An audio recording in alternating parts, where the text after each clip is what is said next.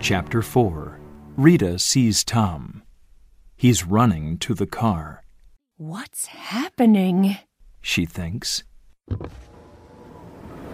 They want to kidnap Anastasia, Jody Ann Ryan's daughter. Tom says.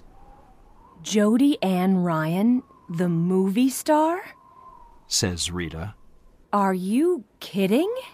We must call the police now. Tom says. Oh no, my cell phone's dead. Tom says. Do you have a cell phone?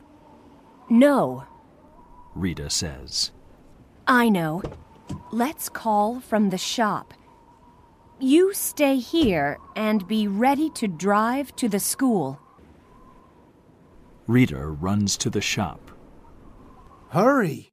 Tom says. Tom throws his phone into the back of the car.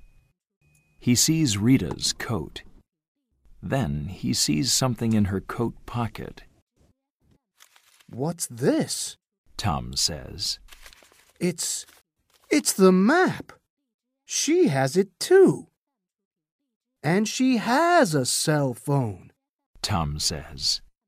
So, who is she calling now? Is it the police? Or. He looks at the map, No! he thinks. She's phoning the kidnappers. She's a kidnapper too. Rita gets into the car. She has a gun in her hand. You're. Tom begins. Drive. She tells Tom.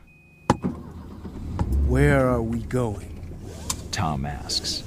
Don't ask stupid questions, Mr. Smart Guy. Drive.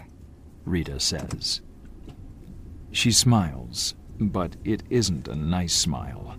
And when I say take a left, take a left.